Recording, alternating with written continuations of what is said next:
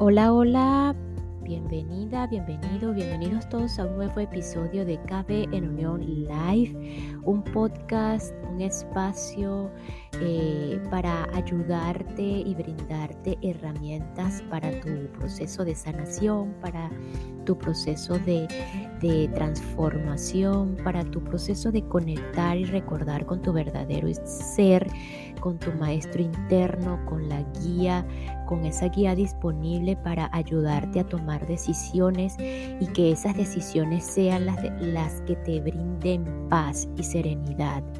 Sea la que sea la decisión, aunque tú no estés de acuerdo, aunque tu personaje, tu personalidad no esté de acuerdo y no era lo que tú, entre comillas, deseabas, eh, sea la decisión que te brinde paz, amor, tranquilidad, felicidad, serenidad, cualquiera de esos adjetivos calificativos que nos mantienen en esa, en esa onda de tranquilidad en forma generalizada. Y eh, aquí hoy vamos a continuar con la eh, lectura práctica del libro del plan de tu alma, un libro escrito por el autor eh, Robert Schwartz, recordándote que es un hipnoterapeuta eh, certificado americano que a través de sus experiencias con sus pacientes y logró eh, y ayudas de otras personas canalizadores con esos, vamos a decir, esas habilidades, esas capacidades de a través de sus conexiones, pues a través de hipnoterapia o por medio de hipnoterapia, pues o de hipnosis profunda o de relajación profunda llegaban al, eh, a esas ciertas canalizaciones en, en esos planes de vida que cada alma tiene para experimentar esta vida física. Y hablando de vida física, vamos, eh, al menos por el día de hoy, vamos a intentar o a eh, tratar de soltar la resistencia que le tenemos a esta experiencia física. No nos imaginamos la cantidad de, de, seres humanos que le tenemos resistencia a la experiencia física y que y al tener esa resistencia a esta experiencia estamos en una constante lucha y los que ya me vienen escuchando desde hace rato saben que, que la palabra lucha eh, es, es, una, es, un resultado totalmente de sufrimiento. Cuando, cuando estamos en esa resistencia de experimentar esta, esta, esta, esta, este plano físico en estos cuerpos o esta experiencia humana, vamos a llamarlo así, en el planeta Tierra, estamos en esa lucha y ahí es donde caemos fácilmente en las depresiones.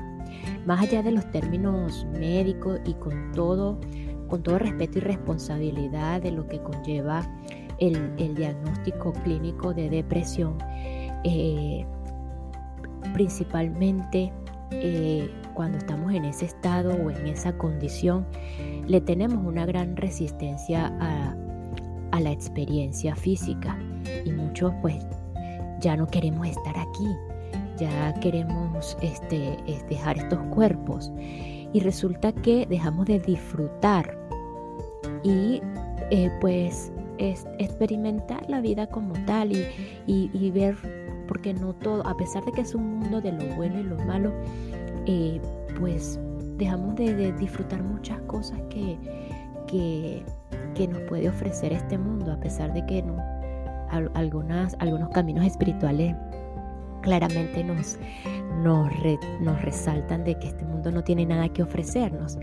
Pero sí, cuando le tenemos la resistencia a la experiencia física, pues estamos en esa lucha constante.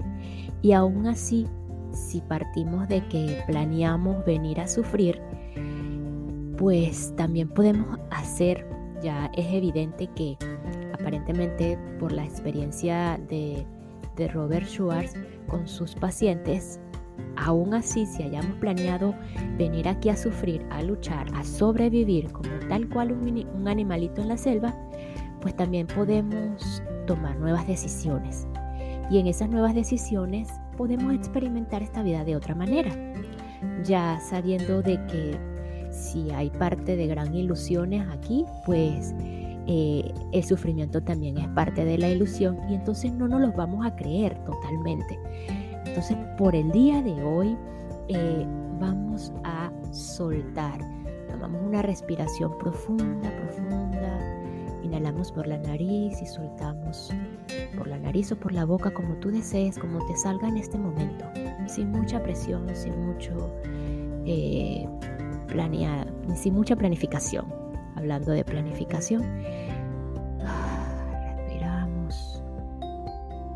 Hoy decido soltar, repetimos mentalmente o en voz alta, como tú quieras. Hoy decido soltar mi resistencia a esta experiencia física. Decido experimentarla de otra manera.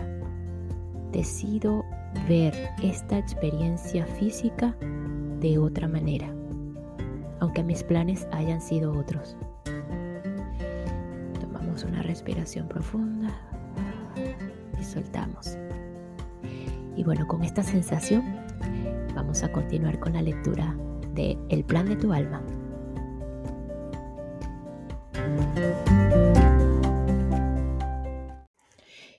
Esta pequeña pausa es para enviar un saludo y agradecimiento a todos los que me escuchan y se encuentran en Western Australia, eh, New South Wales, en Australia.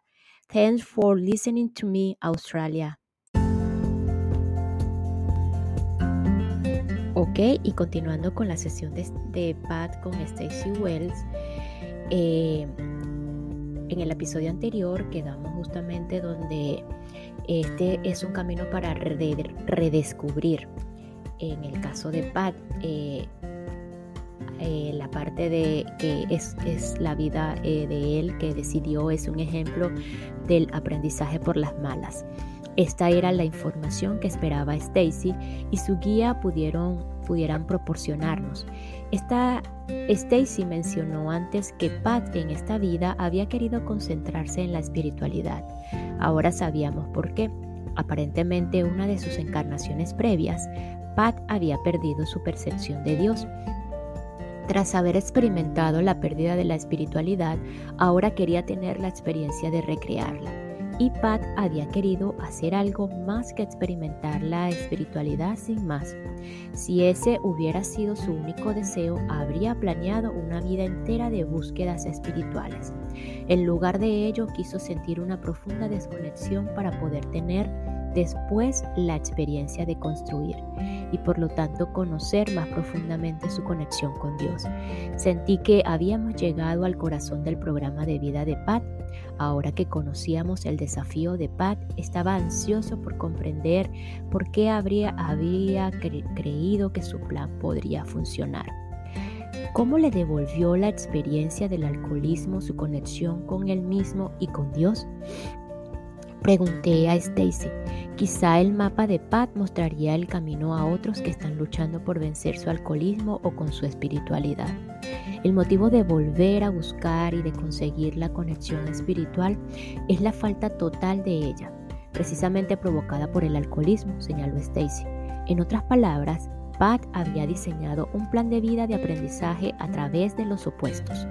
En vidas anteriores había querido sanar su miedo sin resolver y experimentar, mientras estaba en un cuerpo físico, una fuerte conexión con Dios. Antes de nacer había identificado al alcoholismo como el catalizador que le conduciría a esos retos.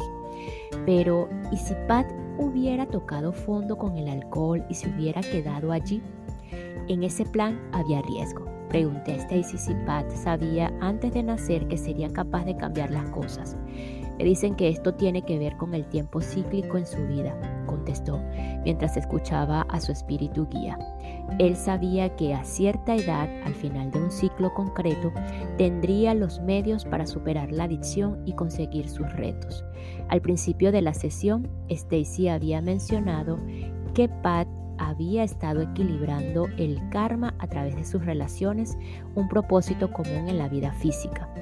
Stacy, pregunté, ¿cómo influyó el alcoholismo en Pat respecto a sus relaciones? La relación con la sustancia tenía prioridad sobre las relaciones emocionales con otros, pero después de tantas décadas se dio cuenta de que la botella no podía ocupar el lugar del verdadero e incondicional amor. Su deseo de un amor incondicional superó el anhelo de anestesia y el efecto de que de la anestesia, además de es menor cuando llevas usándolo mucho tiempo. En general, me dicen que debido al alcoholismo experimentó la falta de relaciones y que eso lo motivó a desearlas. Cierto, asintió Pat. Aún así, cualquier otro desafío vital podría haber conducido a Pat a alcanzar sus retos. Pregunté a Stacy si había considerado otros desafíos como tener un hijo discapacitado. Me dicen que ser el padre de un hijo discapacitado no estaba en su conciencia experimental, respondió Stacy. Acababa de venir de una vida en la que había visto a otros soldados usar el alcohol, y no solo para sus heridas, sino para su psique. Esto era algo con lo que estaba familiarizado. La respuesta de Stacy me confirmó lo que había visto en la planificación prenatal de otros, que las almas a menudo seleccionan desafíos a los que previamente se han expuesto de algún modo. Stacy, dije, ¿cómo sabes? Siempre tenemos, como sabes, siempre tenemos libre albedrío. ¿Qué hubiera pasado con los retos de Pat si hubiera elegido no beber? Se produjo una larga pausa mientras Stacy escuchaba a su guía. La experiencia no habría sido tan intensa, dijo. Podría haber necesitado una vida adicional o dos para conseguir el aprendizaje que necesitaba. Se habría casado, habría tenido varios hijos, pero la ira se habría mantenido en él y seguramente no habría sido un padre emocionalmente útil seguramente habría elegido una adicción al trabajo en su lugar. Ser emocionalmente profundo, cariñoso y ser útil para sus hijos seguiría siendo un desafío, pero no habría, no habría sabido hacerlo. Lo está aprendiendo ahora. Cuando Stacy relató esta información, se me ocurrió que seguramente en muchas ocasiones Pat habría cambiado con alegría su adicción al alcohol por una adicción al trabajo. Con ese cambio, aunque hubiera tenido una vida menos dolorosa, habría derivado menos crecimiento. ¿Cuántos alcohólicos recuperados, me pregunté, veían su adicción como arrepentimiento, quizá creyendo que habían malgastado muchos años de su vida? ¿Cuántos se juzgaban a sí mismos por lo que percibían como debilidad? Y si supieran que esta era exactamente la experiencia que habían deseado, ¿cómo cambiarían sus sentimientos si se dieran cuenta de que el alcoholismo ha acelerado su crecimiento, en algunos casos tanto que ya no son necesarias una o dos encarnaciones adicionales.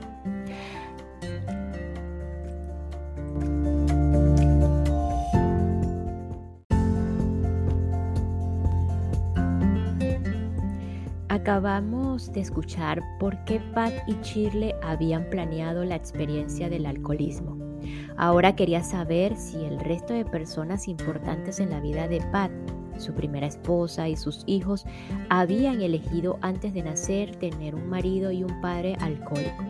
Pedí a Stacy que escuchara sus conversaciones prenatales.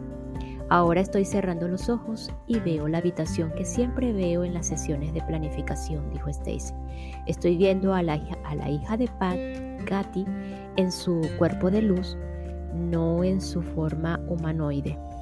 Y está radiante. Hay chispas de luz que brillan a su alrededor. La veo flotar por ahí y bajar al suelo. Escuchó que preguntaba a Pat, ¿cómo puedo yo ayudarte? Enfatizando el yo, tengo la sensación de que es un alma extremadamente cariñosa, amable, simpática, empática y con una gran fuerza interior. Mi guía me dice que es una maestra y que ha sido maestra de Pat en vidas anteriores. Ya ha acordado participar en la vida de Pat, aunque su papel no estaba totalmente decidido, ahora está sentada con Pat, determinando lo que necesita de ella. Pat habla sobre lo dura que a veces será su vida y escuchó la palabra dura muy fuerte.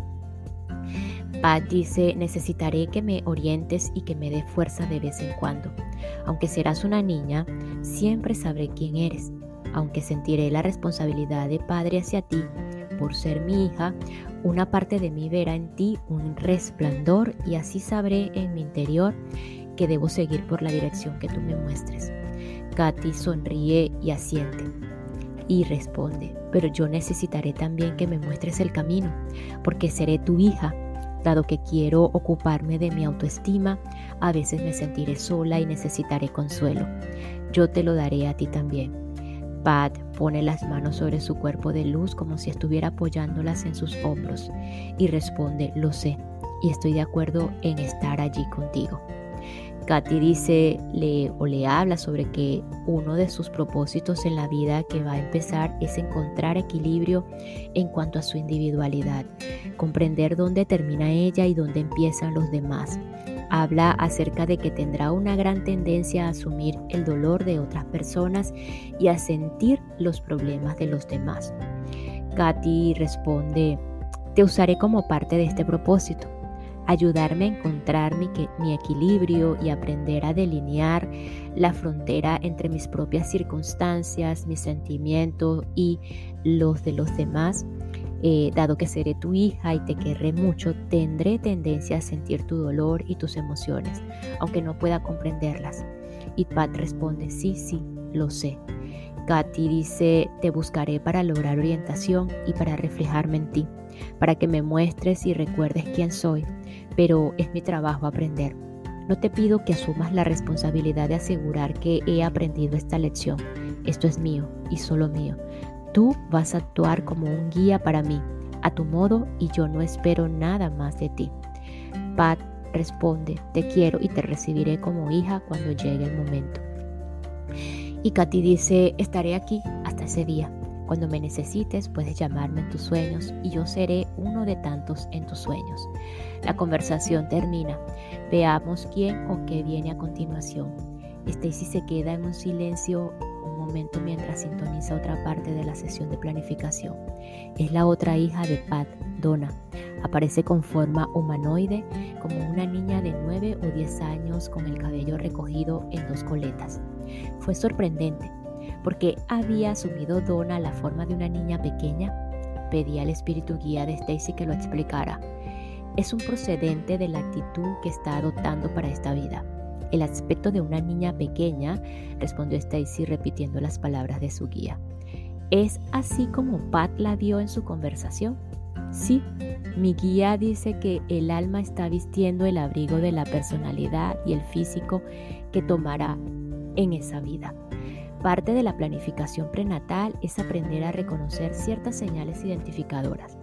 El 98% de las veces son las señales que se instalan en el inconsciente de una persona, lo que en su vida la ayudará a reconocer a sus almas gemelas. Con almas gemelas yo sabía que Stacy y su guía se referían a personas importantes, no solo a compañeros sentimentales. Lo abraza, parece muy feliz, se siente frente a Se sienta frente a Pat, perdón. Pat, quiero que estés en mi vida para que... Dice Pat, quiero que estés en mi vida para que pueda cuidarte, quererte y orientarte y para que tú puedas mostrarme el camino y guiarme a donde necesito ir. Donna dice, papi, yo necesito que a veces seas cruel. Tu crueldad y lo que parecerá tu rechazo me obligarán a mirar a en mi interior. Aunque sabré que es debido al alcohol, ello me obligará a mirar mi interior, a medir mis propios sentimientos y mi propio sentido de la realidad. Necesito esto porque me recordará de un modo muy enérgico que debo ser quien soy. Aunque al principio parecerá que estoy cohibida y llena de dudas, esto será parte de mi crecimiento. Esto es parte del camino que necesito andar en esta vida. Esto es lo que necesito que hagas por mí y Pat da una palmadita en la cabeza a la que será su hija y asiente. Pat dice, siento lo que ocurrirá, te quiero, aunque sé que eso tiene que pasar, siento tener que provocarte dolor. Donna toma su mano, la mano con la que le dio una palmadita en la cabeza, y la sostiene junto a su corazón y repite, no, tú no me causarás dolor, es mi elección, yo soy la responsable. y luego se marcha. Ahora estoy pidiendo a mi guía que, que me muestre más. Veo a Carole, la primera esposa de Pat, entrando. Entrando, está vestida con lo que yo llamaría ropa de la casa de la pradera. Parece que en una vida anterior fue una campesina estadounidense, seguramente a mediados del siglo XIX. Lleva un vestido sencillo de algodón y el cabello recogido hacia atrás. Mi guía me dice que esa indumentaria muestra que aún está aferrada a esa vida pasada y también lo practica que es su naturaleza. Carole y Pat están cumpliendo una vida anterior que fue cortada de tajo. Me están mostrando esa vida en Missouri Tenían un solo hijo, ellos y dos familias más fueron atacadas por los indios. Aunque se suele hablar del cuero cabelludo, a mí me parece que fueron decapitados. Carole acepta estar con Pat en esta vida para que puedan tener todo lo que debían haber tenido en la vida anterior. Una vida dura es una de esas cosas, la otra son hijos.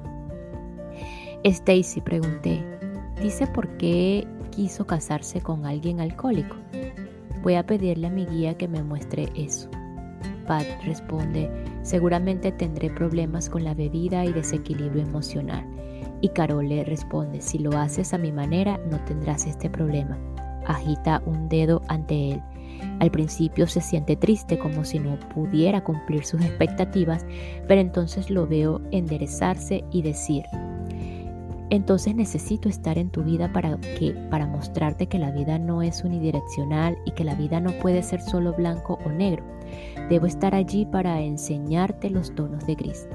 Ella no está satisfecha con eso, contrae el rostro en una mueca, entonces abandona su resistencia y responde, supongo que tienes razón, entonces me abriré a ti te tomaré en mi corazón con la esperanza de que puedas romper el bloqueo, el muro impenetrable que existe alrededor de mi corazón y de mis emociones. Solo dejaré entrar a mis hijos, pero también te dejaré a ti. Temo que esto signifique que saldré herida, pero te dejaré entrar, porque sé que tú me quieres y porque me preocupo por ti y también te quiero.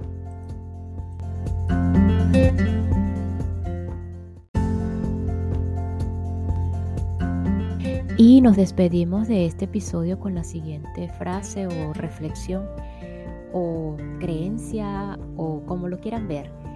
Cuando un alma se viste eh, el abrigo de la personalidad o el, traje físico como tal que tomará para, su, para la vida que va a experimentar, parte de esa planificación prenatal es aprender a reconocer ciertas señales identificadoras, tanto personalidad como personaje, o físico, eh, plano físico o cuerpo físico.